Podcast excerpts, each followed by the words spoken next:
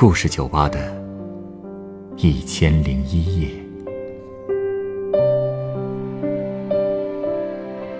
本节目由北京人民广播电台故事广播与凤凰网有故事的人频道联合制作。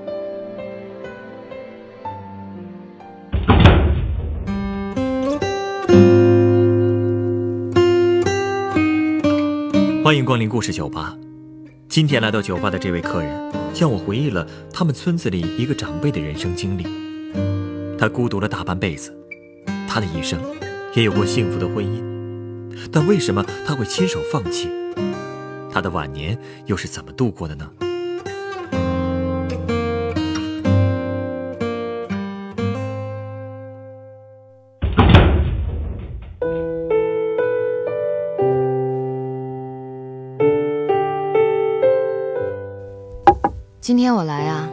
是想跟你聊一聊我们老家的一个人。他这一辈子可是挺可怜的。这位老人，他是您的亲戚吗？算不上亲戚，但因为他经常跟我们家走动，所以几十年来，我们和他也算是很熟的朋友了。哦，你说的可怜，是因为他呀，人不错，但这辈子一直活得很孤独。哦。忘了说，他叫树明。我记得我小时候对他开始有印象的时候，他已经四十多岁了。那个时候，他的头发感觉就已经快掉光了，所以人显得特别老，平时也基本都不怎么笑。他这个人的性格比较阴郁，阴郁嘛，也不能这么说，只能说比较内向，比较沉默吧。而且好像很难有什么事儿让他开心。我还记得我很小的时候，因为说错了话，就让他不高兴过。哟，那你说什么了？当时我才六岁吧，什么也不懂。那天他来我们家串门吃饭的时候，我就问他：“树明小爷，当爷爷的人都有孙子或者孙女，你的孙子孙女呢？”这话刚一出口，我们家里人就使劲冲我眨眼。我这才意识到自己说错话了，可想收回也来不及了呀。树明他。怎么说？他什么也没说。当时他正吃着烙饼，听我这么一问，他呆了几秒，之后就又接着嚼饼。饼吃完了之后，他干笑了几声，就站起来，扑了扑身上的烙饼渣，端起他自己带的那碗没喝完的稀饭，就那么走了。你这可真是戳到了他的痛处了呀！所以我当时心里也很难过呀，虽然我根本不明白为什么会难过。那个时候毕竟还小嘛。直到很多年以后，树明小爷去世的时候，我再回忆起这一幕，才明白自己当年的那种心情是从哪儿来的。因为我想起，当时树明小爷走的时候，步子特别沉重，过门槛的时候还被绊了一下，他往前踉跄了两步才重新站稳，那个样子，特别狼狈。我还记得他刚走，我妈就骂了我一顿。她说：“你咋啥都敢问呢？他连老婆都没有，怎么会有孙子和孙女呢？你瞧你这一问，让你庶民小爷难堪和难受成啥样了？以后不许信口开河，说话过过脑子，不该问的别问，听见没有？”哎，我能问问吗？庶民他为什么四十来岁一直娶不上老婆呢？他呀，主要是因为穷，长得也是其貌不扬的。你说这种条件？哪个女的肯嫁呀？最后他自己也放弃了，就逮了一只小狗，决定把它养大，也算是有个伴儿了吧。不过没想到，狗没养多久，月老竟然就牵来了红线。哦，有人肯嫁他了？对呀，我记得当时是个夏天，邻村有一个从四川嫁过去的女的，带着一个三十多岁的女人，就直接找到庶民小爷家了。没过几天，庶民小爷就宣布要结婚了。哎，等等，这么好的事儿，总觉得有点儿……这姑娘不会是被拐骗过去的吧？看你想到哪儿去了，哪有的事儿啊？她是邻村那个女的的亲妹妹，叫美云。听说这个美云之前在四川结过婚，但她的丈夫是个家暴狂，天天对她拳打脚踢的，最后离婚了。所以她就千里迢迢的过来投奔姐姐。她姐姐呢？就把她介绍给了庶民小爷。哦，原来是这样。哎，虽然说庶民小爷家里穷吧，但是他人脾气好啊。人家姑娘也不图别的，就是想安安稳稳的过日子，这不挺好？确实挺不错的。我记得他们结婚那天，庶民小爷把他那剩的不多的头发梳的是一丝不苟的，脸上那个笑容啊，跟爆米花似的。哪怕就是站在他身后，都能感受到他脸上的笑意，感觉那个笑容好像已经为了这一天积压了太久了，那天终于全都释放出来了。挨桌敬酒的时候呢，美云跟在庶民小爷的身后，有点不好意思，但脸上也一直是笑着的。嗯，应该说新娘子该有的表情她都不缺，可也不知道为什么。我总觉得美云的笑容背后好像藏着点什么，心事重重的。所以她的那种开心就不像庶民小爷那样是发自肺腑的。那他是不是还记挂着之前的那些事儿啊？而且刚认识庶民就结婚了，也谈不上有什么感情吧？哼，这些原因其实都有，但那也是我后来才知道的。当时庶民小爷更是没注意到这些喽。结婚以后。他整个人的状态跟之前简直就是判若两人呢，真是应了那句话：“人逢喜事精神爽”，连走路都不是有气无力的了，真可以说是步步有声，两臂甩的那叫一个开，就好像正在大踏步的走在幸福的大道上呢。人呀，看上去也年轻了好几岁。听上去，美云跟他相处的不错啊。是啊，要说这美云啊，真的是很贤惠。她没有嫌弃丈夫又老又穷，还总是变着花样的给庶民小爷做好吃的。短短俩月，庶民小爷就胖了一圈，日子过得可如意了。庶民小爷也变得幽默了。以前他不是特沉默吗？可结婚以后，他变得爱说爱笑了，还时不常的模仿电影里的台词，叫我们那帮孩子小鬼，我们就嘻嘻哈哈的回敬他一声老鬼。每到这个时候，他都会装作很生气的样子要打我们，可往往还没打呢。自己就先笑出来了，日子过得真不错。哎，那你为什么又说他这辈子很可怜呢？哎，因为这种好日子很快就过去了。怎么了？也就过了俩月，还没入秋呢，一个男的就带着三个孩子找上门去了。找到树明他们家？他们不会是……就是美云的前夫和孩子。那个前夫一见到美云，就扑通一声跪地上了。一边抽自己耳光，一边是声泪俱下，不停的骂自己混蛋，不该打美云什么的。那个男人对自己下手可真狠呢，把自己的嘴角都抽出血了。我就想，一个对自己都这么狠的人，当初动手打美云的时候会是什么样？只能更狠啊！所以说，我们一直都觉得这就是苦肉计，他肯定是养不起孩子了，就想把老婆找回去帮忙。美云不会就心软了吧？哎，如果光是那个男的自虐，估计美云也不会心软。关键是那三个孩子呀，围在美云身边，是抱腿的抱腿，摇胳膊的摇胳膊，一声声的喊妈妈，那叫一个肝肠寸断。孩子才是杀手锏呢，怪不得你说婚礼上美云心事重重的，她应该也是在想孩子吧？现在想想，确实是。那现在怎么办？树明说什么了？他呀，整个人都呆住了，都不知道该做点什么。之后一连好几天，那个男的和三个孩子一直在他们家哭闹。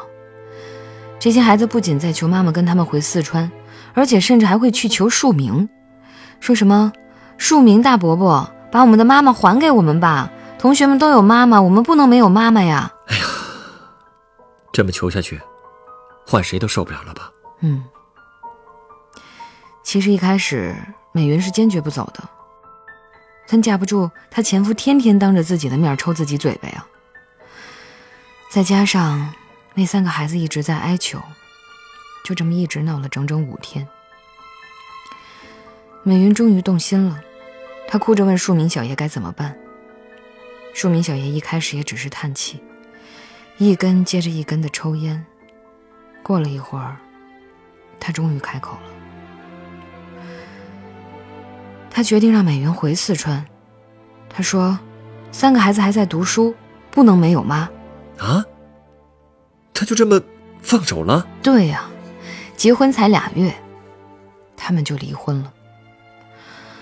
美云走的那天，他先是支走了前夫和孩子们，最后又给树明做了一顿饭。在分别的路口，美云一直在哭。她说：“长这么大，还没有人像树明这样温和的厚待过他。他说：“只要树明跟他说一句‘不要走’，他甚至可以重新考虑。”可树明小爷却摇摇头说：“孩子们需要你。”送走美云的时候。树明小爷的脸上一直挂着笑，直到美云走远了，他才哭了出来。之后很长的一段时间里，全村人遇到他都会数了他几句，说的基本都是：“你傻不傻呀？好好的老婆就这么拱手相让了。”可树明小爷呢，却总是笑着反复说同一个理由，就是孩子们不能没有妈。当时我也觉得他傻的可以。但现在想想，他那真不是傻。我知道他其实特别珍惜这段姻缘，但他就是太善良了，见不得别人，特别是见不得孩子受苦。唉，美云走了之后，我总是会看到她坐在山坡上，看着那条通往集市的土路，一坐就是大半天。是不是？那是美云走的时候经过的路。对。哎呀，那说明后来的日子该怎么过呀？他之后啊，就像扒了一层皮似的，瞬间就老了好多。到了五十来岁的时候，就已经长得像七十多岁的人了。有时候我会想，美云要是从来都没有出现过就好了，这样。就算树明小爷单身了一辈子，日子顶多过得就像一潭死水，也不至于像美云离开之后那样过得那么绝望。而且恢复单身之后，他又开始像结婚前那样端着饭碗四处串门了。他总说，一个人在家吃饭没滋没味的，大家有说有笑吃饭才叫香。他还经常自带辣椒酱拌饭吃，他说那是美云做的，做了好几瓶儿。能吃好长时间呢。每次拌饭吃的时候，他总是吃的鼻涕眼泪一大把。他说那是因为辣椒酱太辣，但我们都知道他为什么哭。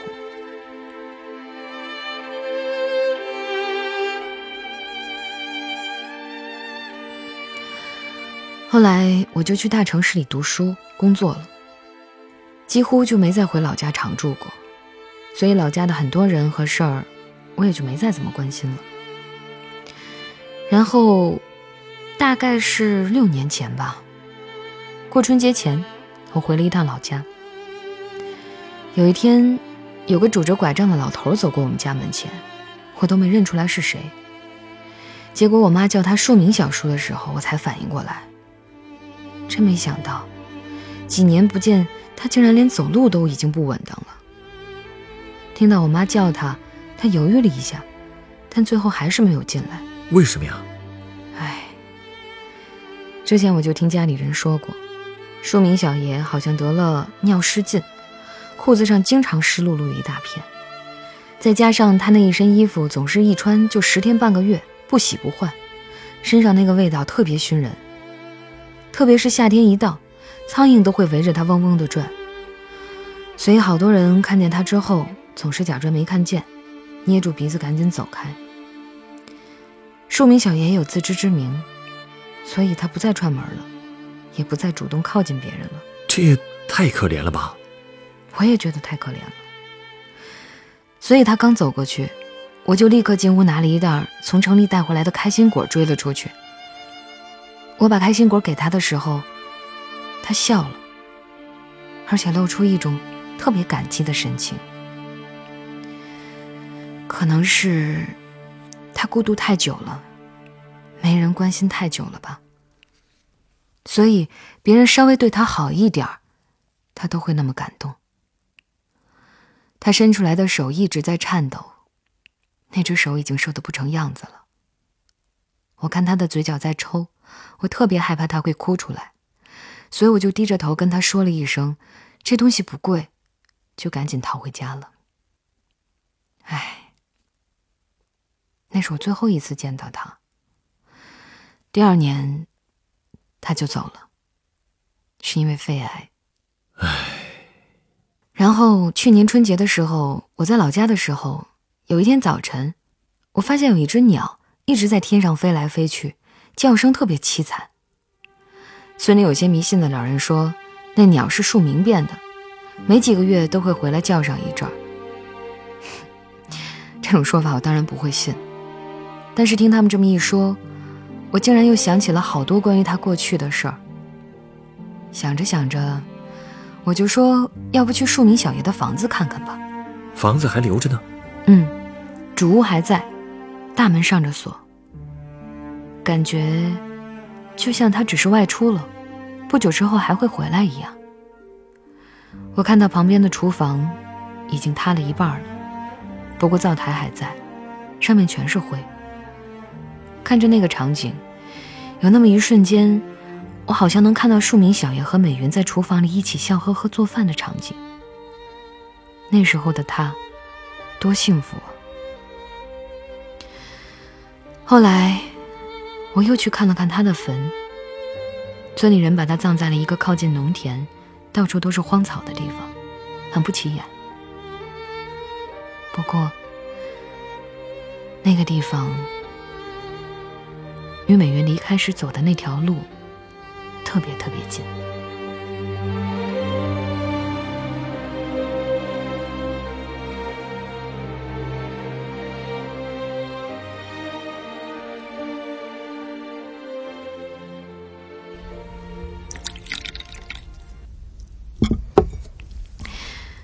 哎呀，真的是越说越伤感了。嗯，你说树明小爷这辈子是不是活得太委屈了？当初他要是不放走美云。说不定也就不会那么快就没了。这毕竟是他自己的选择呀。哦，你稍等，我想到了一杯酒。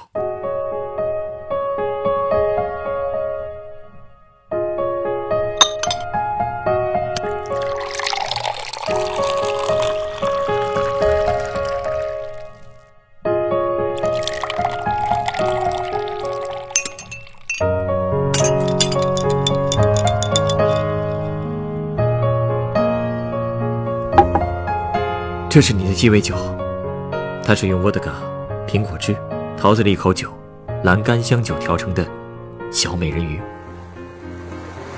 你这么一说，别说，这杯蓝色的酒还真有大海的感觉，确实也能让人联想到美人鱼。不过，为什么要给我调这杯酒啊？因为庶民的选择，让我想起了小美人鱼的故事。在那个童话里，小美人鱼已经知道王子要和别人结婚了。女巫也告诉她，只要她杀了王子，她还可以回到大海里；否则，她就会变成泡沫。但是呢，她还是选择了放弃生命，成全自己所爱的人。你不觉得庶民的选择和小美人鱼是一样的吗？她也是为了孩子的幸福，牺牲了她自己。要是这么比较的话。确实是啊，所以小美人鱼也很可怜啊。我当时读到这个故事的时候，就很替她不值。可是直到今天，人们还在传颂她的故事。直到今天，你还特意要给我讲庶民的故事，不是吗？你有没有想过为什么？有一句话说得好，聪明是一种天赋，但善良却是一种选择。留住美云，确实是聪明的选择，也是人追求幸福的本能。但树明却选择了牺牲自己，成全别人。他过早的离世，在旁人看来的确是悲剧。但我相信，他至死都不会后悔自己的选择，因为他知道，能够陪伴在孩子身边，对孩子和美云来说都会是幸福的。一个穷苦的人。却付出了这么珍贵无私的爱，或许，或许这就是你难以忘记他的原因吧。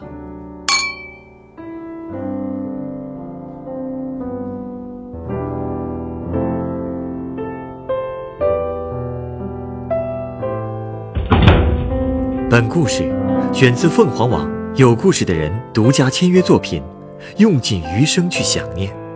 原作小爱，改编制作陈寒，演播杰克唐陈光，录音严乔峰。人人都有故事，欢迎搜索微信公众号“有故事的人”，写出你的故事，分享别人的故事。下一个夜晚，欢迎继续来到故事酒吧，倾听人生故事。收听最新节目，请关注北京故事广播，工作日每晚九点播出的《故事酒吧》的一千零一夜。